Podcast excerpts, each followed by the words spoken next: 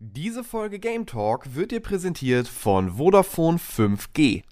Rocket Beans TV auch unterwegs in bester Qualität streamen oder Mobile Gaming in Echtzeit? Ja geil! Die nächste Generation mobiler Daten ist bereits in allen Red und Young Tarifen ohne Extrakosten enthalten. Um loszulegen, brauchst du dann nur noch ein 5G-fähiges Smartphone, das du dir innerhalb der Tarife zu attraktiven Konditionen gleich mit aussuchen kannst. Alle Infos findest du auch auf vodafone.de. Nichts ist schneller als jetzt. Und nun viel Spaß mit Game Talk. Bisschen später dran, aber immer noch da, die hundertste Folge Game Talk mit Mario, mit Neo 2, dann haben wir noch Persona 5 Strikers und äh, ein bisschen Zukunftsmusik bezüglich Game Talk. Viel Spaß. Pikachu.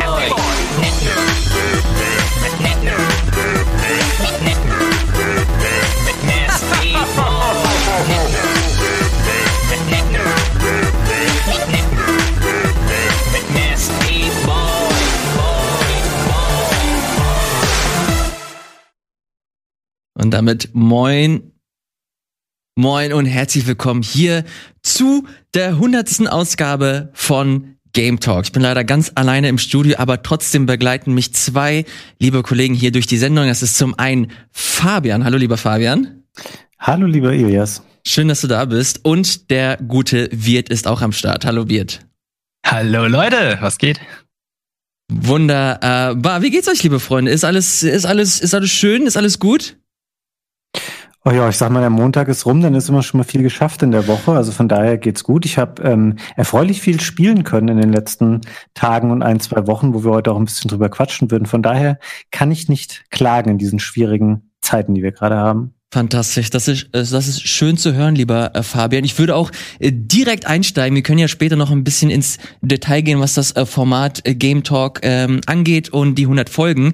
Aber ich würde direkt mit dir starten, lieber Fabian, weil du hast eine richtig große Palette an Spielen mitgebracht. Ich würde ganz gerne mhm. allen voran über ein Spiel sprechen, das jetzt letzte Woche rausgekommen ist. Eigentlich kein neues Spiel, ist eher eine, eine, eine Portierung für die Nintendo Switch. Mario 3D World und das kleine Add-on Bowser's Fury. Du hast es gespielt und du wirst uns jetzt erzählen, ob es geil ist und ob es sich lohnt, dafür 60 Tacken zu zahlen. Ähm, ja, ich versuch's mal etwas kompakter zu fassen, weil ich habe ja mit äh, Gregor auch ein Let's Play dazu gemacht, was man bei uns sehen kann, wo das Ganze ein bisschen ausführlicher dargelegt ist. Ich würde mal sagen, weil ich weiß, dass einer von uns dreien hier gerade noch vor der Frage steht, ob er sich das kaufen soll. Ähm, das ist nämlich Wirt, um das schon mal zu spoilern. Ich finde, wenn man Mario 3D World nicht kennt, dann ist es auf jeden Fall einen Kauf wert, weil das ein tolles, ähm, meiner Meinung nach etwas unterschätztes 3D Mario ist, was ähm, wunderbar viel Spaß macht, was jetzt mal ein bisschen überarbeitet wurde, was sich schneller spielt, was einen Vier-Spieler-Modus hat, ähm, eine neue Online-Komponente, die es vorher nicht gab. Es ist ein ganz, ganz großartiges 3D-Jump'n'Run und Bowser's Fury ähm, das ist das Bonusspiel, was da mit dabei ist. Ist anders von der Art her. Es orientiert sich eher in seiner Open-World-Haftigkeit an sowas wie Mario Odyssey. Ähm, funktioniert auch gut, es ist relativ kurz, man kann es in ähm, wenigen Stunden abfrühstücken, also durchspielen und dann kommen noch mal ein paar Stündchen dazu, um die verbleibenden Scheins zu sammeln. Hat mir auch Spaß gemacht. Ich war da ein bisschen enttäuscht, um das hier auch nochmal einzuwerfen, davon, dass es im Handheld-Modus ähm, bestenfalls mit 30 Frames läuft, was sehr untypisch ist für ein modernes Mario 3D-Spiel mhm. ähm, der letzten Jahre. Aber ähm, ja, würde ich jetzt dafür nur den Vollpreis zahlen, weiß ich nicht. Aber wenn man eben auch noch Bock hat, Mario 3D World mitzunehmen, dann ein sehr, sehr schönes Bundle, was hier für die Switch erschienen ist. Äh, ganz kurz noch mal ein bisschen mehr über äh, Bowser's Fury. Du hast es gerade schon erzählt, das ist ein bisschen offener aufgebaut, äh, mehr so in Richtung Mario ähm, Odyssey. Wie lange hast du mit dem Spiel oder mit diesem Add-on verbraucht, äh, verbracht? Ist das, ist das? Ich habe gehört, dass es verhältnismäßig kurz ist. ähm, wie kurz genau? Oder kann man da immer noch ein paar Stunden mit verbringen? Ja, also ähm, ist natürlich ein bisschen Spoiler. Also wenn ihr das nicht hören wollt, dann hört kurz weg. Ich habe ungefähr für das initiale Durchspielen so drei Stunden gebraucht und dann vielleicht nochmal drei bis vier Stunden für das ähm, Aufräumen, also für das Sammeln aller Scheins, die man finden kann. Dann war ich bei 100 Prozent da angekommen. Was mehr ist, als ich dachte. Ich dachte wirklich, das ist eher ein kleines ähm, Add-on, ähm, was sich auch sehr ans Hauptspiel hält. Das ist es aber nicht. Es ist schon ein eigenständiges, kleines, in sich abgeschlossenes 3D-Mario-Spiel, nur eben nicht ganz so umfangreich. Jetzt erinnere ich mich an unseren Mario Cast hier im Rahmen des Plauschangriffs und da erinnere ich mich, dass du jetzt nicht der größte Fan von, von Mario Odyssey warst, beziehungsweise jetzt nicht, es war jetzt keine Liebe auf den ersten Blick bei dir.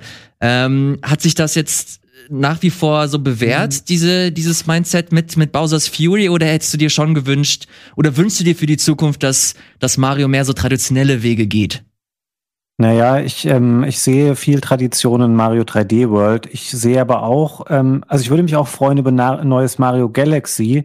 Ich bin nicht so ein Fan von dieser ganz ausladenden Art, die Mario Odyssey hatte, wo so ganz inflationär viele ähm, Monde drinne waren, die man sammeln konnte, also wirklich hunderte.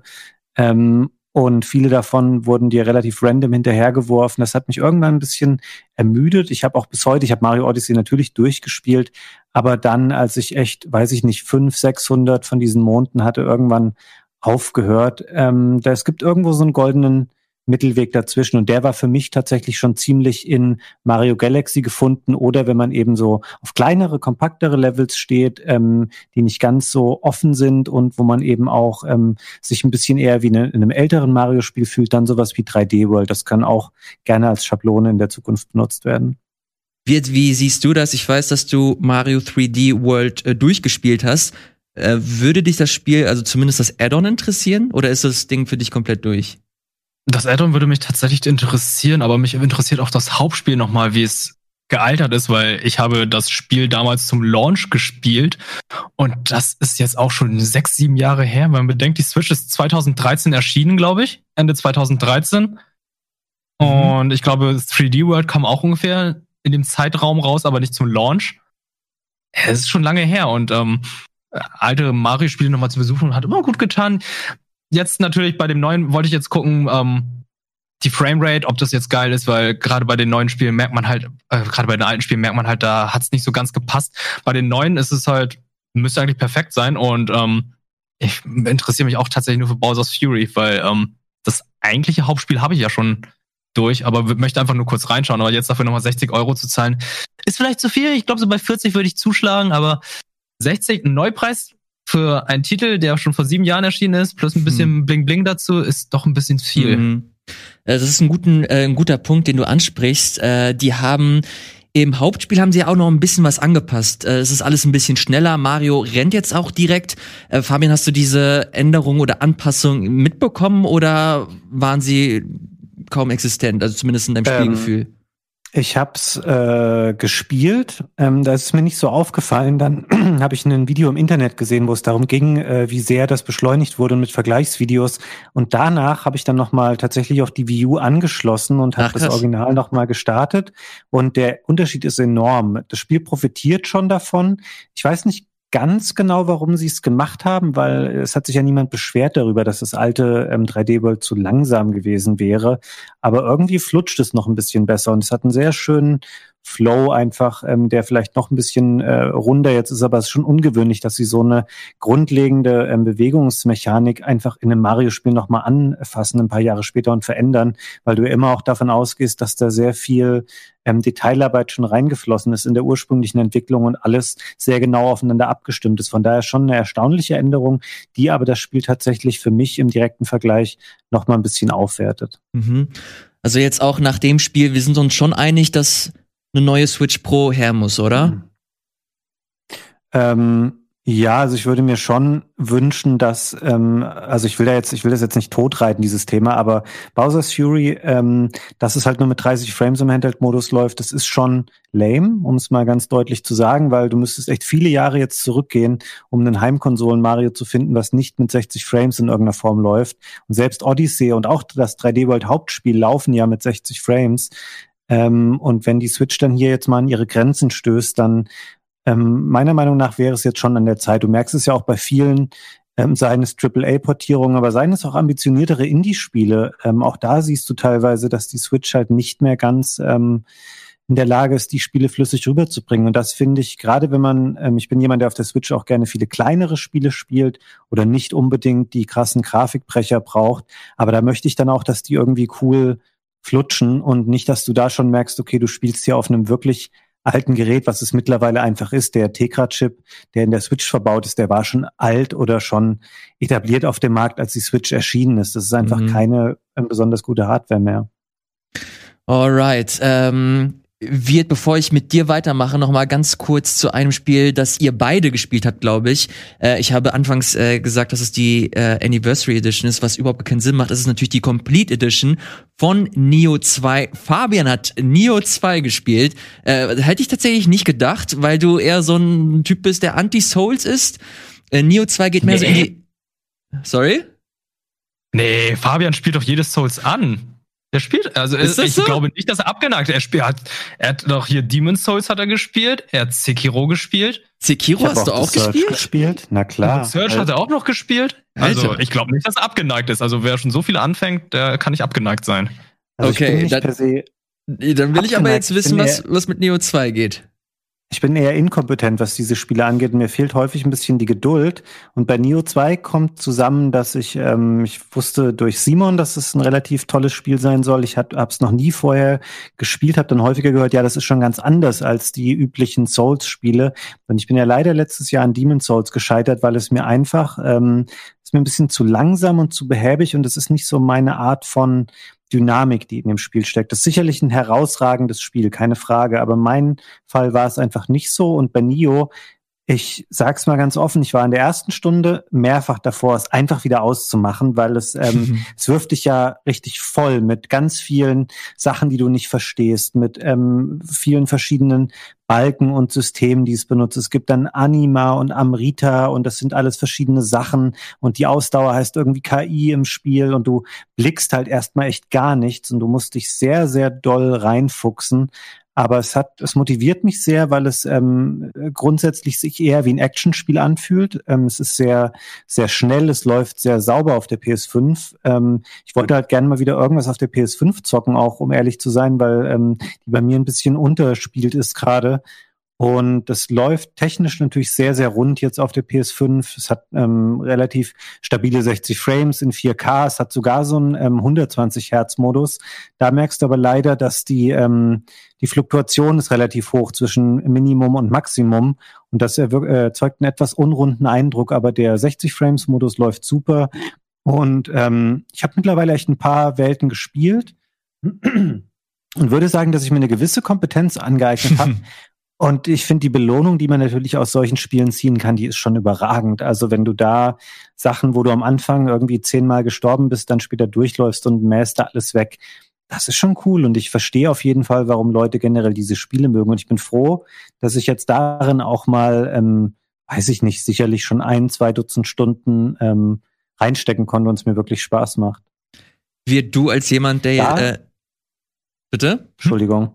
Ähm, ich wollte nur noch sagen, da auch ein bisschen die Preisfrage ähm, schwierig, weil die Collection, das gibt es als New Remastered 1 und 2 zusammen, kostet 80 Euro. Wow, okay. Und du kriegst die PS4-Version teilweise halt ähm, erstaunlich viel günstiger, obwohl das PS4-Spiel auch erst ein Jahr alt ist, das Neo 2. Mhm. Also etwas komisches Pricing hier, aber ähm, ich sag mal, ich bereue es nicht und mir macht Neo 2 jetzt echt viel Laune. Alright, um das äh, Thema äh, gleich abzuschließen, wird noch mal ganz kurz deine Meinung als jemand, der nahezu alle Souls-Teile gespielt hat und auch Neo 2. Wie schneidet Neo 2 im Vergleich zu den anderen ab bei dir?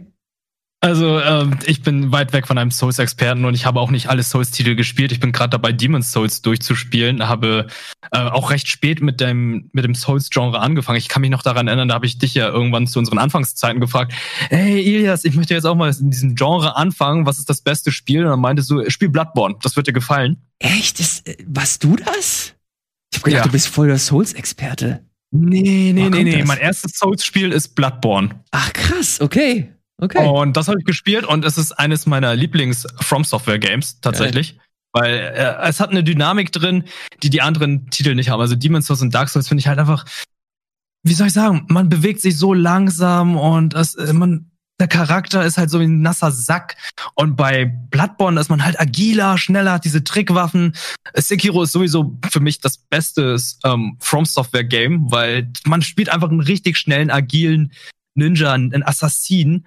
Und es macht halt einfach viel mehr Spaß. Und man muss tatsächlich weniger auf verschiedene Waffen achten. Und ähm, das war bei Neo 2 zum Beispiel für mich das Problem. Ich mag das Setting, ich finde es richtig cool, ich mag auch die Optik.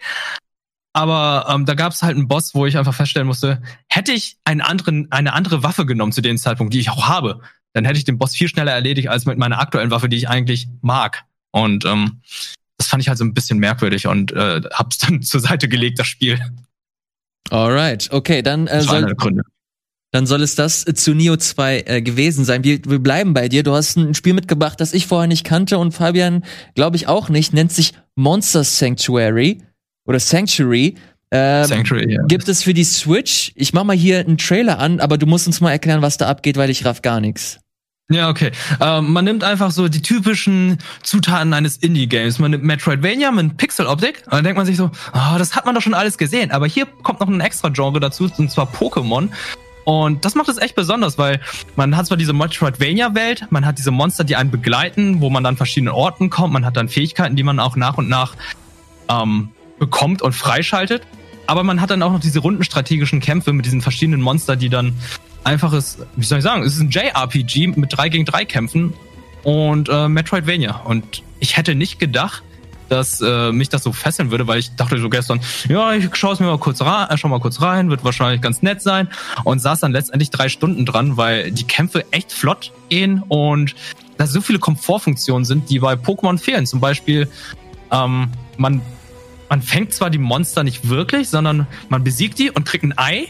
Und man denkt sich wahrscheinlich bei Pokémon, da muss man ja das Ei hochleveln, bis es dann genauso stark wird wie alle anderen. Aber nein, wenn dein Monster Level 5 ist, alle Monster Level 5 sind, ist das Ei dann auch Level 5. Fertig hm. aus. Nach jedem Kampf gegen andere Monster oder andere, sagen wir mal, Trainer, regenerieren sich dann auch alle Monster. Dann kann man einfach direkt weitergehen und muss sich jetzt nicht Gedanken machen, oh, muss ich jetzt noch jemanden heilen und äh, irgendwie noch in ein Pokémon Center gehen und so weiter. Das sind solche Kleinigkeiten, so kleine Komfortfunktionen, die das alles schneller und flotter machen, weshalb man auch Bock hat, einfach von der einen äh, Stelle der Welt bis zur nächsten zu gehen, um zu gucken, ah, okay, wie komme ich denn hier weiter? Ähm, die verschiedenen Monster haben dann auch verschiedene Fähigkeiten, zum Beispiel ähm, bei dem einen kann man sich dann, so wie bei Aladdin, so einen Gleitschirm äh, festhalten, dass man so ein bisschen länger gleiten kann. Andere machen dann Tore auf oder Zerschneider oder das sind, die sind fast wie VMs und davon gibt's 101 verschiedene Monster, mhm. die dann auch verschiedene Fähigkeiten haben. Und äh, ich muss sagen, ich bin recht begeistert und gerade auf der Switch ist das die nahezu perfekte Plattform. Wichtigste Frage, gibt es einen Nuzlocke-Modus? es ist nahezu unmöglich, das im Nuzlocke zu spielen. Und ich muss auch sagen, man, man denkt am Anfang jetzt die Kämpfe, ja, die sind super einfach. Ich bin echt zu einem, an einen Kampf rangekommen, glaube ich, so recht am Anfang, wo ich denken muss, oh Gott, der war echt knifflig. Das war recht knapp, dass ich gewonnen habe. Also Schwierigkeitsgrad ist, ist ziemlich gut. Geil. Okay, das und äh, weißt du zufällig auch, wie teuer das ist? Ich glaube, es ist ein relativ günstiger E-Shop-Titel, oder? ich glaube 15 Euro waren das. Ach, okay. Ich, ich, weiß es nicht, aber ein wichtiger Zusatz ist das von Moirai, äh, von Moirai Games und das sind deutsche Entwickler, die haben fünf Jahre dran gesessen und Ach, cool. äh, das finde ich ziemlich cool, dass es aus Deutschland dann halt äh, Metroidvania-Mon kommt. Geil. Okay, äh, bevor wir in die Werbung gehen, äh, hau ich noch mal ganz schnell ein Spiel raus, das ich die letzte Woche vor allem gespielt habe. Ich mache mal hier kurz einen Gameplay-Trailer an von den Kollegen von äh, GameSpot. Und zwar geht es um Persona 5 äh, Strikers, ist äh, quasi die Fortsetzung des japanischen Rollenspiels von Atlus. Aber das ist hier kein rundenbasiertes Rollenspiel, sondern ein Action-RPG schon fast. Äh, eigentlich ein Muso. Äh, bedeutet, dass man ganz viele Gegner auf einmal slasht und das alles im Persona-Korsett. Aber ich bin, ich spule mal hier ein bisschen vor. Ich muss mal gleich vorweg sagen, ich bin unheimlich beeindruckt, wie sie es geschafft haben, die Persona-Formel ähm, auf dieses Spiel zu übertragen. Weil wenn man es hier sieht, äh, merkt man sofort, es ist ein bisschen schneller, ein bisschen schneller, es ist äh, sehr viel schneller, actionlastiger, alles in Echtzeit. Aber hier sieht man es gerade. Man kann stellenweise die äh, Zeit einfrieren und dann siehst du auch direkt, äh, was für Schwächen deine Gegner haben. Und so kannst du dann on the fly auch die verschiedenen Persona, die du auch wieder einnehmen kannst, äh, wechseln und wie im Hauptspiel äh, quasi so versuchen, die Schwächen deines Gegners auszuloten, um so dann auch eine All-Out-Attack zu erzwingen. Also wenn du die äh, Schwäche eines äh, Gegners triffst, dann ist er kurz äh, gestunt und dann kannst du mit all deiner, mit all deinen Charakteren, mit, dein, mit deiner ganzen Party so eine ähm, starke Attacke quasi setzen. Und das war auch im Hauptspiel. Also sie haben super viele Elemente genommen und das hier übertragen. Aber dazu kommt noch ein wichtiger Teil und das hebt äh, Persona 5 Strikers von allen anderen Musu-Spielen, die ich persönlich gespielt habe, ab. Und zwar ist das ähm, diese Echtzeitkomponente. Die sehen wir zwar jetzt hier nicht, aber du hast äh, ganz normale ähm, Erkundungspassagen in Anführungsstrichen, wo du durch die Stadt rennen kannst und äh, in Einkaufsläden gehen kannst. Du kannst mit deinen Freunden nach wie vor abhängen. Du kannst deinen, äh, deinen Social Bond quasi erweitern. Du hast keine Social Links mehr. Und das ist leider einer der großen äh, Schwächen des Spiels, weil die Social Links einer der integralen Bestandteile des Hauptspiels waren. Hier hast du viel mehr äh, kleinere Events, die du mit deiner Party hast. Ihr geht, keine Ahnung, zusammen ins äh, an den Strand oder äh, äh, habt zusammen irgendwie einen bestimmten Moment erlebt und dadurch steigt dann der, der, der Gruppenlevel und so kannst du dann wieder in verschiedene Fähigkeiten investieren. Das hat mir alles mega viel Spaß gemacht. Ich habe Mario die letzten Tage bei mir zu Hause gehabt und ich habe das komplett nicht mal nicht mal in die Switch reingemacht und stattdessen äh, dieses Spiel hier gespielt. Ist ein bisschen simpel irgendwann und man merkt, dass da, dass da jetzt nicht die krasseste, der krasseste Tiefgang vorhanden ist, aber es macht insgesamt unheimlich viel Spaß. Ich hatte nie das Gefühl, dass ich einfach nur so ein generischen, äh, ein generisches Muso spiele, sondern wirklich ein, ein full-fledged Action-RPG. Und das in einem unheimlich schönen äh, Persona äh, 5-Style. Ein wichtiger Aspekt ist noch, dass das halt wirklich eine Fortsetzung ist. Also alle, die Persona 5 nicht gespielt haben, da würde ich tatsächlich nicht äh, den Leuten raten, dieses Spiel direkt zu spielen, weil es super viele Querverweise gibt, so viel, super viele Referenzen. Es ist halt eine komplette Fortsetzung. Das finde ich zum einen geil als, als Fan des, des Hauptspiels, aber zum anderen schade, weil es halt eine sehr hohe Hürde für Leute darstellt, die das Hauptspiel nicht gespielt haben. Ich persönlich äh, finde es äh, absolut großartig als äh, Fan, wie gesagt, kann das äh, jedem empfehlen, der generell Persona-Fan ist und alle anderen sollten sich halt wirklich mal Persona 5 Royal anschauen. Auch ein absolut großartiges äh, Rollenspiel, ist leider ein bisschen lang mit 120 Stunden, glaube ich. Aber es lohnt sich. Und wenn man dann noch Bock hat, ist Persona, ist Persona 5 Strikers halt definitiv so äh, das perfekte, die perfekte Ergänzung um das, ähm, ja, um den Persona-Hunger zu stehlen. Das werde ich, glaube ich, auch nächste Woche hier im Sender spielen für die Leute, die jetzt ähm, neugierig geworden sind und ein bisschen mehr äh, sich anschauen wollen. Ich hatte echt eine gute Zeit mit, ist auch nicht so mega lang wie das Hauptspiel. Ich glaube 30 bis 40 Stunden insgesamt. Ähm, ich find's gut, kommt in einer Woche raus für die Switch und für die PS4 und für den PC. Ich habe es auf der PS5 gespielt und da lief es absolut reibungslos. Ähm, hatte nicht ein einziges Mal das Gefühl, dass das irgendwie technisch nicht so geil ist. Ähm, anders als jetzt bei Hyrule, War Hyrule Warriors. Das äh, ist, finde ich zumindest, ein Unterschied wie Tag und Nacht. Also nicht nur technisch, sondern auch wie das aufbereitet ist. Bei Hyrule Warriors ist es halt wirklich, du wirst von einem Kampf zum nächsten ähm, geschleppt und macht zwar auch Spaß, aber hier hat man das Gefühl, dass sie sich wirklich äh, die Mühe gemacht haben, so die Extrameile zu gehen, super viele Referenzen drin sind und äh, auch Abwechslung. Also nicht nur draufslashen, sondern nicht nur Cutscenes, sondern auch wirklich ein bisschen, ein bisschen mehr. So, das war's äh, mit meinem Monolog. Ich empfehle es, äh, ist ein schönes Spiel und für alle anderen, die es, äh, die Personen noch gar nicht gespielt haben, unbedingt mal das Hauptspiel, besonders Royal, euch anschauen. Alles klar. Vielen, vielen Dank. Ich mache jetzt, äh, oder wir machen jetzt eine ganz kurze Pause, gehen in die Werbung und dann besprechen wir noch ein paar News und besprechen ein bisschen oder sprechen generell über das äh, Thema Game Talk und wie das zukünftig hier äh, weitergehen wird. Bleibt dran. Bis gleich. Und damit herzlich willkommen zurück hier beim Game Talk mit mir, mit Fabian und mit wird. Wir wollten eigentlich zu den News, aber wir, uns ist eingefallen, dass wir noch ein paar Spiele besprechen wollen. Unter anderem Little Nightmares 2 hat Fabian mal ebenso an einem Wochenende durchgespielt. Fabian, ganz kurz deine Meinung. Ich mache hier ein paar Bilder an. Ja, ich würde jetzt gerne sagen, dass es natürlich eine Leistung ist, dass ich das am Wochenende mal eben durchgespielt habe. Das ist es aber nicht, weil das Spiel ist wie sein Vorgänger schon verhältnismäßig kurz. Ich habe da vielleicht vier, fünf Stunden gebraucht. Ihr könnt da auch, wenn ihr ähm, gerne äh, komplette Let's Plays schaut, Simon hat das bei uns ja schon durchgespielt, das ist auch schon in Gänze verfügbar. Ich hatte aber richtig Bock darauf und es hat mir auch großen Spaß gemacht. Ich habe ähm, zum Glück oder weiß nicht, ob das Glück ist äh, oder war.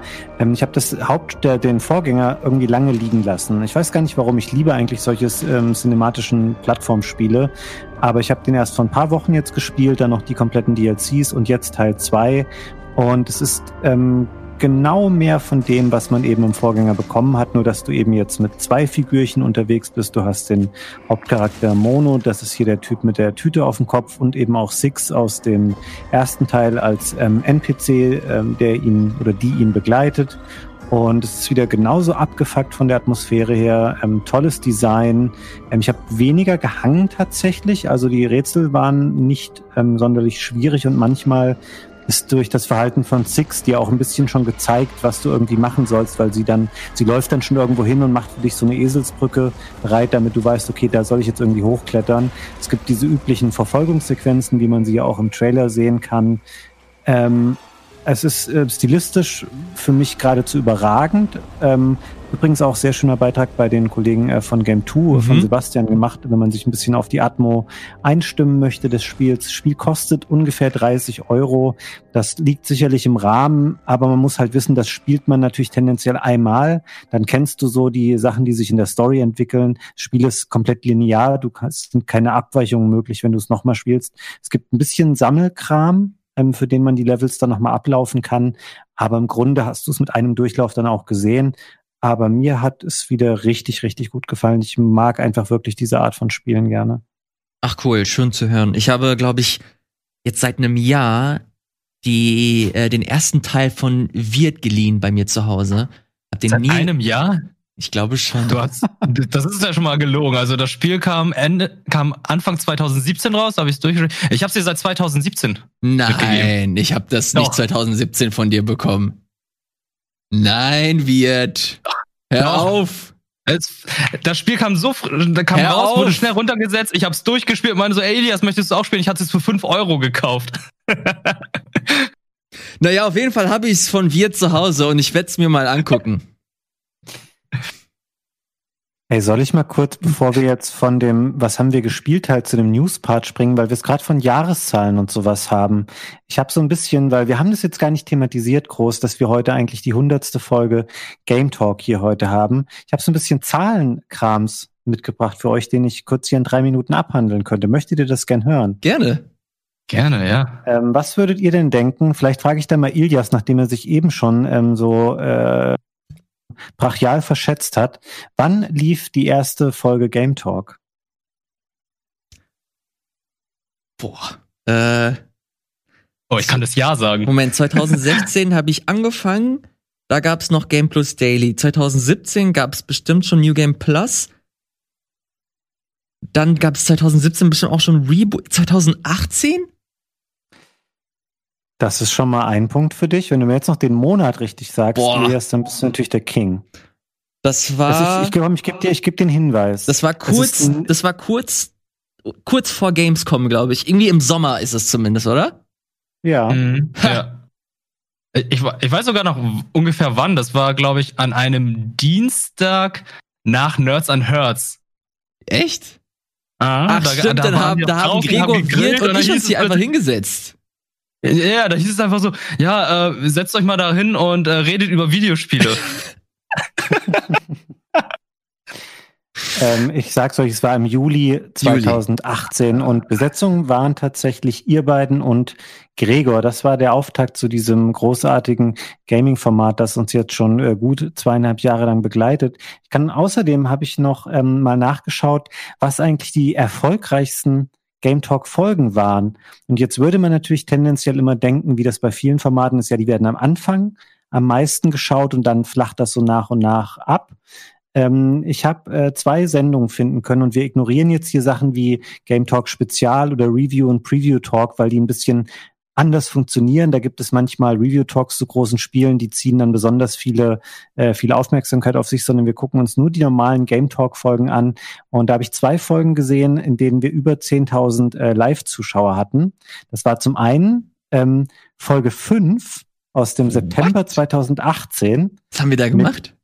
Mit, äh, ich habe euch auch aufgeschrieben, mit Gregor, Sandro, Ilias und mir. Und die Themen waren, und ich erinnere mich lustigerweise auch noch an die Folge, Dragon Quest 11, Spider-Man und The Messenger. Wo ich mir jetzt denke, hm, warum hat die Folge über 10.000 Zuschauer gehabt? Die hat nicht mal irgendein krasses reißerisches Thema gehabt. Aber es gibt keine Pointe. Es war einfach eine gute, es war einfach eine gute Folge. Anscheinend. Ich habe ähm, noch eine zweite Folge gefunden, die ähm, auch über 10.000 Live-Zuschauer hatte. Das war Game Talk Folge 57. Ähm, die war auch mit dir, Ilias, auch mit dir, Wirt, und mit Chiara. Und die Themen waren Animal Crossing New Horizons. Ach, okay. Und Gaming-Tipps für die Quarantäne. Das war, glaube ich, zum Auftakt im, im März 2020, also zum Corona-Auftakt. Und da haben wir wahrscheinlich davon profitiert, dass einfach sehr, sehr viele Leute am Anfang ähm, Streaming im Internet sich angeschaut haben. Ach, Animal Crossing. Animal Crossing, das ist das Thema. Das wollten alle sehen. Ja, wie fühlt ihr Vielleicht euch denn jetzt das. so nach, wie fühlt ihr euch denn jetzt so nach 100 Folgen? Glaubt ihr, es werden wieder 100 Folgen? Also kommen Auf 100 dazu? Fall. Das ja. glaube ich schon. Ja, ja. Ich muss noch eine letzte Zahlentrivia loswerden, weil ich sie extra rausgesucht habe. ähm, Folge mit über 100.000 äh, YouTube-Aufrufen ähm, ist da, weiß ich nicht, freut mich, weil es eine aktuelle Folge ist. Das heißt, wir haben auf jeden Fall noch ein ähm, Wachstumspotenzial hier vorliegen. Irgendwas mit Cyberpunk. 7, ja, das ist Folge, 7, Folge 97 aus äh, dem Dezember mit Sandro, ähm, Simon, Micha Reinke und Kollege Christoph von Game 2. Es hat sich eigentlich so ein bisschen hier reingemogelt, weil eigentlich ist es eher so eine Art Game Talk Spezial Cyberpunk. Aber es lief als normaler Game Talk und damit dann über 100.000 Klicks bei YouTube eingefahren. Ach geil. Generell, ähm, die neueren Folgen haben tendenziell mehr YouTube-Aufrufe als die ersten Folgen. Bei den ersten Folgen haben wir häufig ähm, eine höhere Live-Zuschauerschaft gehabt, aber schlechte VOD-Zahlen tatsächlich. Oh. Ähm, es hat sich ein bisschen verschoben in Richtung äh, VOD, vielleicht weil die VODs mittlerweile auch schneller einfach verfügbar sind, als das ähm, noch vor zwei, zweieinhalb Jahren der Fall war. Ja, an dieser mhm. Stelle nochmal vielen, vielen Dank, lieber Anton, der das immer so fleißig macht, äh, stellenweise noch am selben Abend. Ähm, und auch vielen, vielen Dank an Fabian, der die ganzen Zahlen rausgesucht hat. Äh, das fand ich tatsächlich sehr schön. Schön, dass du das gemacht hast. Ja, jetzt bin ich aber auch fertig und wir können endlich zu deinem News-Part übergehen. Ja, ich frage mich, ob wir jetzt nicht vielleicht doch direkt weiter mit äh, Game Talk machen und mal kurz erklären, was so die nächste äh, Zeit so, auf uns ja, zukommt. Gerne. Ähm, genau, wir haben uns äh, nämlich auch so die Frage gestellt, wie wir so in, äh, in Gaming, im Gaming-Bereich uns äh, zukünftig weiter aufstellen wollen.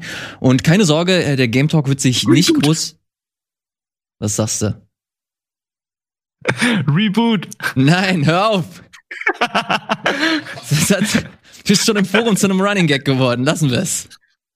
Nein, es wird, es wird sich hier nicht großartig verändern. Wir werden uns hier nach wie vor hinsetzen und ähm, über Gaming Themen sprechen und über Spiele, die wir aktuell gezockt haben. Aber äh, wir haben uns gedacht, dass das zukünftig vielleicht cooler wäre, wenn wir äh, eine Mischung aus fester Besetzung und äh, fliegender Besetzung machen. Also bisher war das immer so, dass äh, wir immer eine wechselnde Besetzung hatten und das hat dem Format eigentlich immer ganz gut getan, weil wir immer verschiedene Stimmen hatten und verschiedene Perspektiven. Aber es wirkte stellenweise auch so, dass äh, die Folgen äh, ein bisschen äh, gerusht wirkten oder vielleicht keinen roten Faden hatten. Und das wollen wir zukünftig ändern, indem wir, wie gesagt, so eine Mischung machen. Und äh, das wird zukünftig so sein, dass äh, sowohl der liebe Gregor als auch ich als ähm, feste Besetzung hier in diesem äh, Talk bestehen bleiben und äh, moderativ das hier übernehmen, plus einem Hot Seat. Dieser Hot Seat äh, wird bedeuten, dass wir jede Woche einen ähm, einen neuen Gast haben und Gast heißt in dem Fall, das kann mal ein Fabian sein, ein Wirt, eine Chiara, Valentin oder wer auch immer sich da äh, anbietet. Äh, wir haben uns gedacht, dass das, glaube ich, ganz äh, cool wäre und wir haben auch das Feedback von euch bekommen, dass ihr euch eher sowas in diese Richtung wünscht. Deswegen Äh, das soll im Großen und Ganzen zu dieser Neuausrichtung in Anführungsstrichen äh, gewesen sein. Wir haben noch super viel anderen Kram, was so den Gaming-Bereich angeht, aber da möchte ich nicht zu viel vorwegnehmen. Diese Änderung, die ich gerade angesprochen habe, das äh, wird auch jetzt nicht sofort stattfinden, sondern erst in ein paar Wochen. Aber alles weitere zum Timing und was da noch alles auf euch zukommt, dazu später mehr. Äh, wir freuen uns auf jeden Fall. Game Talk wird bestehen bleiben und auch hoffentlich von uns smart weiterentwickelt. Das ist es tatsächlich auch schon. Das ist unser hoffentlich äh, Geschenk an euch für 100 Folgen äh, Game Talk. Vielen, vielen Dank, dass ihr da äh, fleißig äh, mitgeguckt habt und weiter gucken werdet. Das ist aber keine Abmoderation. Nein, nein. Jetzt gehen wir zu den News. Äh, das war genug Be Selbstbeweihräucherung. Ähm, ich habe hier verschiedene News, wie zum Beispiel äh, The Last of Us für HBO. Ist jetzt eine News, die nicht äh, brandneu und aktuell ist, aber einen neuen Teil gibt es, und zwar die Besetzung. Wir wissen jetzt, wen, äh, wer Joel spielen wird und wen, äh, oder wer Ellie verkörpern wird. Und das ist zum einen Pedro Pascal, aka der Mandalorian, und Bella Ramsey, aka ähm, Lady Mormont von Bear Island aus Game of Thrones. Und ich finde, um es mal vorwegzunehmen, diese Besetzung absolut großartig. Wie seht ihr das? Ähm, ich finde die Besetzung auch ganz gut für Ellie. Bei Joel muss ich sagen, ich, ich fand zum Beispiel den Schauspieler von ähm, Jamie Lannister, Nikolasch, ich habe den gerade rausgesucht, Nikolasch Costa-Waldau, finde ich tatsächlich vielleicht sogar besser. Ich hätte ihn zum Beispiel auch für einen Geralt mir uh, gewünscht. Ja. Als jetzt auch spannend. anstelle von einem Henry Cavill, obwohl Henry Cavill auch sehr gut äh, ähm, den Geralt äh, wiedergegeben hat. Aber also, ich bin zufrieden. Ich bin zufrieden mit der Besetzung tatsächlich. Was sagst du, Fabian? Ich schließe mich da an. Das sind beides ähm, hervorragende Schauspieler beziehungsweise eine Schauspielerin. Ähm, Finde es ein bisschen kurios, dass sie beide halt auch aus Game of Thrones ähm, yeah. schon bekannt sind. Und äh, Petro Pascal äh, ist sehr wandelbar. Ich habe den jetzt auch gesehen in dem ähm, Wonder Woman 1984, wo er so eine ganz weirde Rolle spielt und äh, hat mir auch wieder ganz gut gefallen. Und ich denke auch, das wird er hervorragend machen. Und ähm, Bella Ramsey ohnehin äh, schon für ihr Alter hat die so eine tolle Performance in Game of Thrones abgeliefert. Ich glaube, mhm. dass bei aller, also man liest ja auch viel ähm, Kritik jetzt über diese Entscheidung, dass die Leute sagen, das passt so optisch alles hinten und vorne gar nicht. Äh, das ist letzten Endes, glaube ich, das kleinste Problem. Ähm, wenn das tolle Schauspieler sind, was hier gegeben ist, die ihr Handwerk verstehen, dann wird das sicherlich ähm, später nicht daran scheitern, dass der Look nicht passt oder so. Ähm, ich freue mich darauf. Ich finde, dass da gute Entscheidungen getroffen wurden.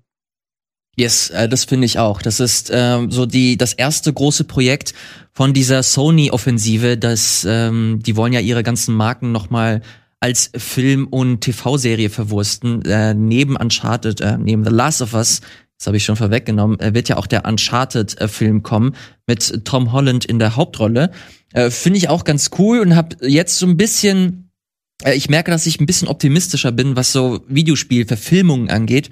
Äh, vor allem bei den Leuten, die dahinter sind. Bei The Last of Us sind das äh, zum einen Neil Druckmann, der generell an äh, The Last of Us direkt mit beteiligt war und das geschrieben hat, und auch Craig äh, Mazin, der äh, Chernobyl äh, mitverantwortet hat auf HBO.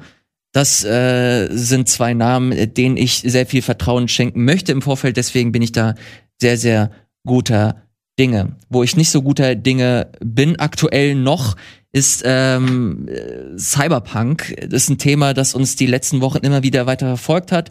Und es scheint so, dass es einfach keine Ruhe gibt rund um dieses Spiel und dem Entwickler äh, CD Projekt. Da haben wir nämlich letzte Woche erfahren, dass es einen großen Hackerangriff gab und äh, dieser Hackerangriff hatte es äh, ziemlich arg in sich. Die haben nicht nur den Source Code von The Witcher, von äh, Gwent ähm, und eventuell auch sogar die, die Definitive Edition von The Witcher bekommen, sondern auch den Source Code von Cyberpunk. Und die haben das oder haben versucht zumindest den Entwickler zu erpressen, indem es, äh, indem sie Lösegeld gefordert haben. CD Projekt hat sich äh, laut deren Statement auf Twitter nicht darauf eingelassen. Daraufhin wurde das ganze, diese ganze Source Code Nummer zum äh, zum Versteigern angeboten und wenn man den äh, Quellen Glauben schenken darf, wurden die Source Codes auch tatsächlich verkauft. Äh, wie das alles genau ausgehen wird, das weiß man noch nicht. Äh, das einzige Statement, das von dem Entwickler, äh, das wir vom Entwickler haben, ist, dass sie das alles gerade noch untersuchen. Aber wer der Käufer ist und wie das gemacht wurde und wie das passieren konnte, äh, keine Ahnung. Und ich, ich möchte, ich habe auch ein paar Stimmen gelesen, die äh, in denen es hieß, ey, komplett gerechtfertigt, äh, das ist Karma. Und ich finde das, äh, ich finde das richtig, ich finde das schlimm. Ich finde das nicht geil, dass äh, sowas letzten Endes geschrieben wird, weil ähm, dieses ganze, dieses ganze Thema Cyberpunk sich äh, in den letzten Wochen und Monaten mega krass aufgebauscht hat. Äh, Spieleentwickler bekommen Morddrohungen und äh, kassieren da ordentlich Flack.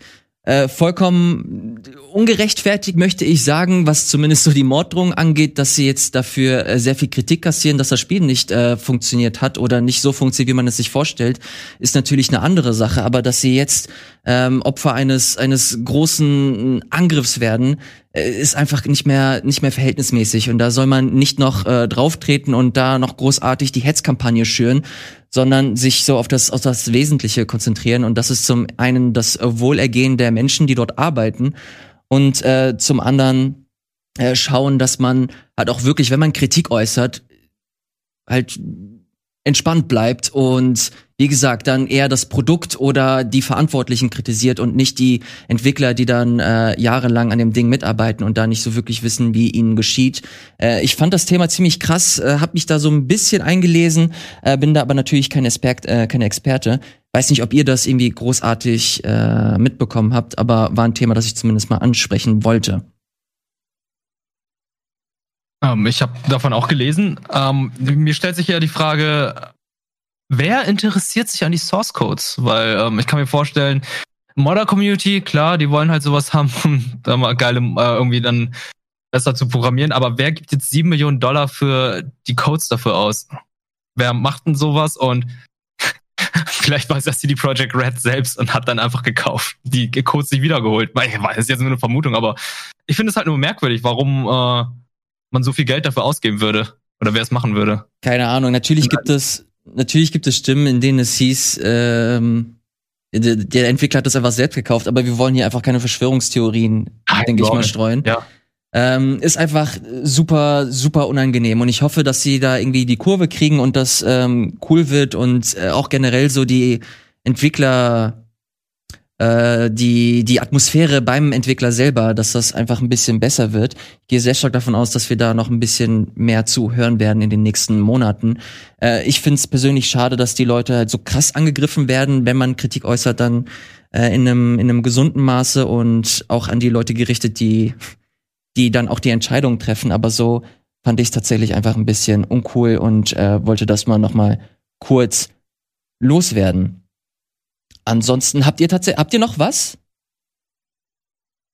Ähm, ich könnte auch noch kurz was zu Cyberpunk ähm, Sehr gerne. sagen. Ich habe da tatsächlich jetzt überlegt, weil ich habe ähm, das natürlich auch gelesen, hatte mich aber noch nicht im Detail damit so auseinandergesetzt und ich würde euch da zustimmen. Also nicht ähm, rechtfertigt so eine rein kriminelle Sabotageaktion und ähm, es gibt natürlich immer Leute, die dann sagen, haha, das geschieht denen recht, weil ich fand Cyberpunk auch scheiße und es hat vielleicht meine Erwartungen nicht erfüllt und ich habe das Geld dafür aus dem Fenster geworfen.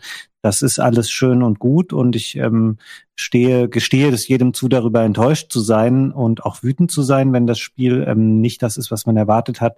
Aber sowas, was jetzt da geschehen ist, das hilft niemandem am Ende, um zu irgendeinem besseren Ergebnis zu gelangen. Dadurch wird ähm, Cyberpunk jetzt nicht ähm, auf einmal ein Wunderspiel werden und schneller fertiggestellt. Es ist halt einfach nur ein destruktiver, negativer Akt, der sich gegen diese Firma und äh, letzten Endes auch gegen die Mitarbeiter so dann richtet. Also ich bin, kann da wenig äh, oder nichts Positives tatsächlich auch zu sagen, genau wie ihr das auch schon dargestellt habt.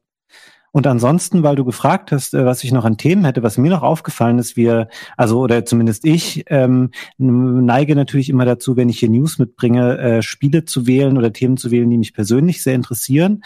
Ähm, ich habe aber gesehen, es ging ähm, viel auch die Tage im Internet um ein Spiel, was jetzt vielleicht nicht so mein Genre ist, wo ich aber gleich gedacht habe, oh, das ist bestimmt so ein ähm, Dennis Richtarski oder vielleicht auch Valentin-Spiel. Ähm, und mir ist vor einigen Wochen schon mal aufgefallen, es gibt so eine, so eine Renaissance so klassischer Strategierollenspiele, gerade im PC-Bereich, also Sachen wie King's Bounty, wo ich auch gesehen habe, dass sich da Leute in meiner Bubble auf Twitter drüber austauschen, dass da was Neues kommt. Und jetzt wurde ein neues Spiel der Disciples-Reihe angekündigt. Das ist eine ähm, Serie, die ab Ende der 90er ähm, für viele Jahre recht angesagt war und jetzt lange Zeit ähm, quasi äh, stillgelegen hat. Und ein neues Entwicklerstudio, was aus Deutschland stammt, arbeitet da jetzt an einem neuen Spiel und dazu wurde ein Trailer veröffentlicht, der für ähm, durchaus äh, Beachtung gesorgt hat und ähm, finde das immer nett, auch mal solche Sachen dann hier zu zeigen, die so ein bisschen abseits der ähm, AAA-Geschichten sind, weil es vielleicht den einen oder anderen gibt, den das interessieren wird. Ich weiß nicht, wie steht ihr denn zu Strategierollenspielen? Spielt ihr sowas oder ist das ein zu sehr so ein klassisches PC-Thema für euch? Boah, also wenn ich an das Genre denke, dann ähm, kommen mir so primär so japanische Titel in den Sinn, sowas wie Vandal Hearts oder Final Fantasy Tactics. Äh, ich, ich bin dem Rundenstrategie-Genre zumindest nicht abgeneigt, aber wenn es halt so Hardcore, äh, so in die Richtung wie Civilization oder äh, wie heißt jetzt nochmal dieses äh, Strategiespiel, das komplett durch die Decke gegangen ist, was jeder gespielt hat, Dennis auch unter Crusader anderem. Kings. Ja, ey, das ist Oh mir Gott, zu, das ist das viel ist zu mir hart. viel zu heftig. Ja. Ähm, kann es, ich finde es super faszinierend, dass das so viele Leute cool finden und was für ein, wie, wie viel Kram du da alles äh, machen kannst. Aber mein Ding ist es persönlich nicht, muss ich, äh, muss ich zugeben. Ich weiß nicht, wie es bei, wie es bei Wirt ist. Ist bei mir ähnlich. Also, ähm, ist nicht so meins. Ich würde jetzt eher warten, dass.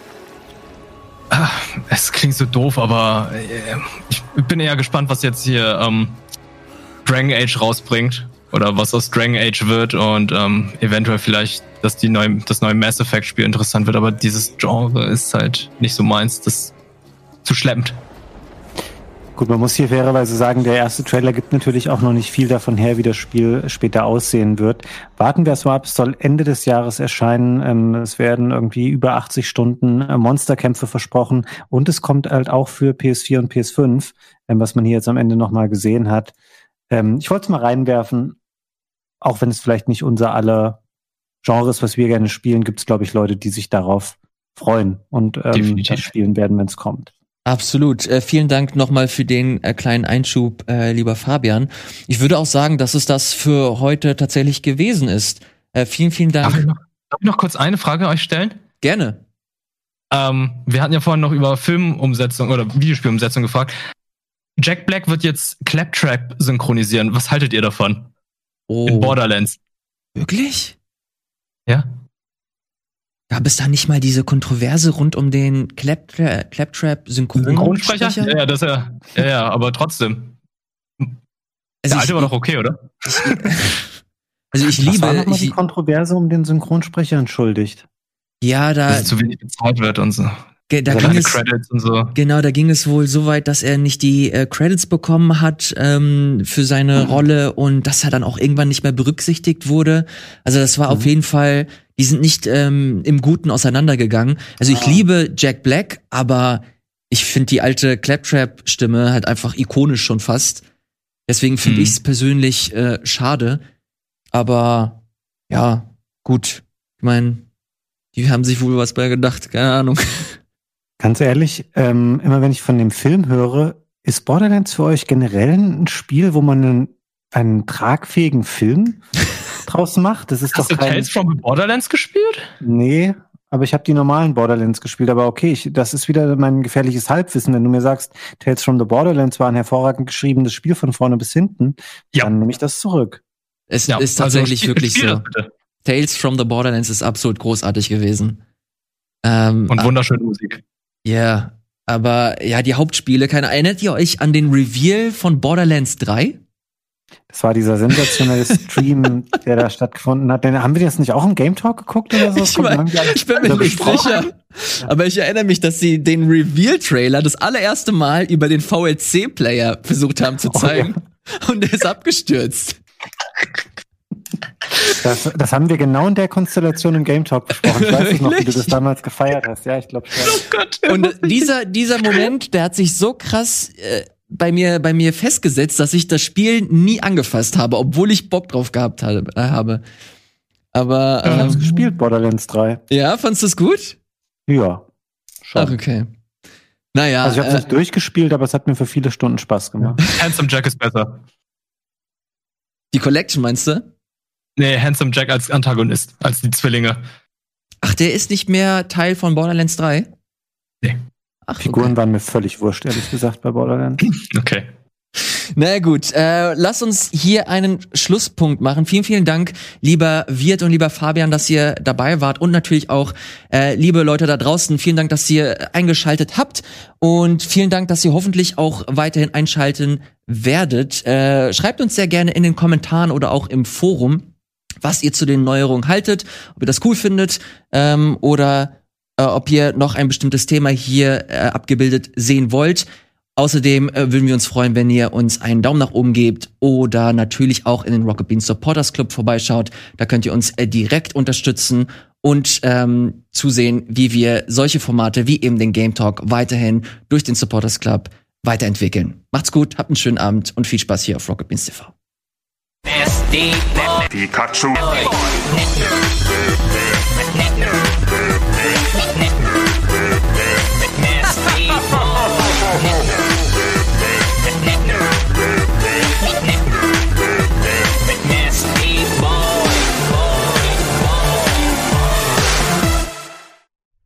Diese Folge Game Talk wurde dir präsentiert von Vodafone 5G.